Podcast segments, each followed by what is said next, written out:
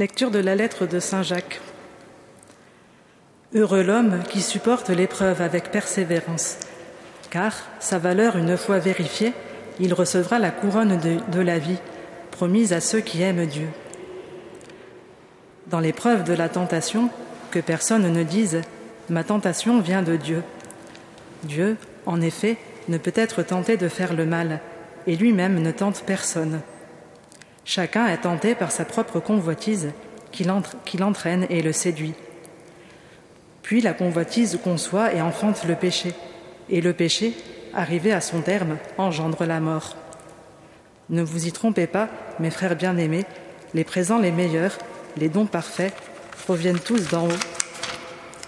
Ils descendent d'auprès du Père des Lumières, lui qui n'est pas, comme les astres, sujet aux mouvements périodiques ni aux éclipses. Il a voulu nous engendrer par sa parole de vérité pour faire de nous comme les prémices de toutes ces créatures.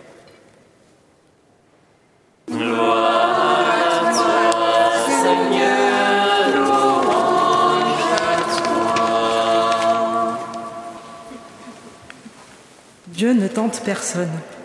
C'est un des messages principaux du passage que nous venons d'entendre. Pourquoi tenter quelqu'un? Pour le faire chuter sans doute. Or, l'attitude de Dieu est tout l'inverse. Il cherche à nous relever, à faire rejaillir en nous la joie et l'amour réciproques.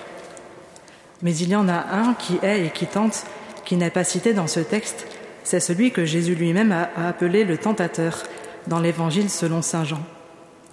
Souvenons-nous aussi du livre de Job. On y voit à l'œuvre justement celui dont le but est de faire chuter les hommes. Il y a dans ce passage d'autres facteurs de tentation pour l'homme. Ce sont les astres. À l'époque de Jacques, les astres étaient vénérés par un grand nombre de peuples, tant leur beauté est grande. Mais les chrétiens, et l'Ancien Testament déjà, voient en eux des démons qui risquent d'amener l'homme à sa perte, tant leur beauté est grande et attirante. Enfin, les astres sont utilisés par beaucoup, et encore aujourd'hui, pour pratiquer l'astrologie, pour lire l'avenir dans les planètes et les étoiles, ce qui signifierait la croyance en un destin tout près et annihilerait de ce fait la liberté humaine obligée de suivre le fil du destin. Or, la lettre de Jacques nous dit que l'homme qui supporte l'épreuve avec persévérance recevra la couronne de vie, une fois sa valeur vérifiée. Or, si sa valeur doit être vérifiée, c'est qu'elle n'est pas automatique, mais qu'elle se construit par des choix libres posés tout au long d'une vie qui n'est pas écrite à l'avance. Voilà pour la tentation de l'homme. Mais, plus étonnant, l'auteur nous parle de la tentation de Dieu. Dieu, en effet, ne peut être tenté de faire le mal. Pourquoi? Parce qu'il a tout et parce qu'il n'a rien.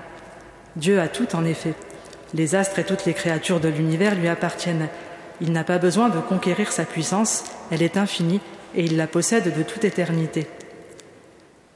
Mais en même temps, il n'a rien.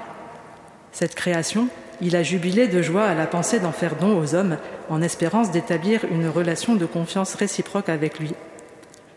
Dieu connaît sa propre puissance infinie et sait que personne ne peut la menacer. Il est donc en paix et silence vis-à-vis d'elle. Il s'est reposé le septième jour, contemplant la création qu'il avait faite et jubilant à la perspective d'en faire don à l'homme. Dieu n'a rien. Or, quand on n'a plus rien, on n'a plus peur. Cette réflexion du patriarche Athénagoras s'applique à l'homme passé par le creuset de l'épreuve, mais elle s'applique de manière incommensurable à Dieu, qui a déjà tout donné en nous créant et s'est même donné lui-même en son Fils. Seigneur, ne nous laisse pas entrer en tentation. Aide-nous à apprendre, dans une égalité d'humeur, à accueillir le manque et l'abondance, et aide-nous à faire fructifier les dons reçus de toi.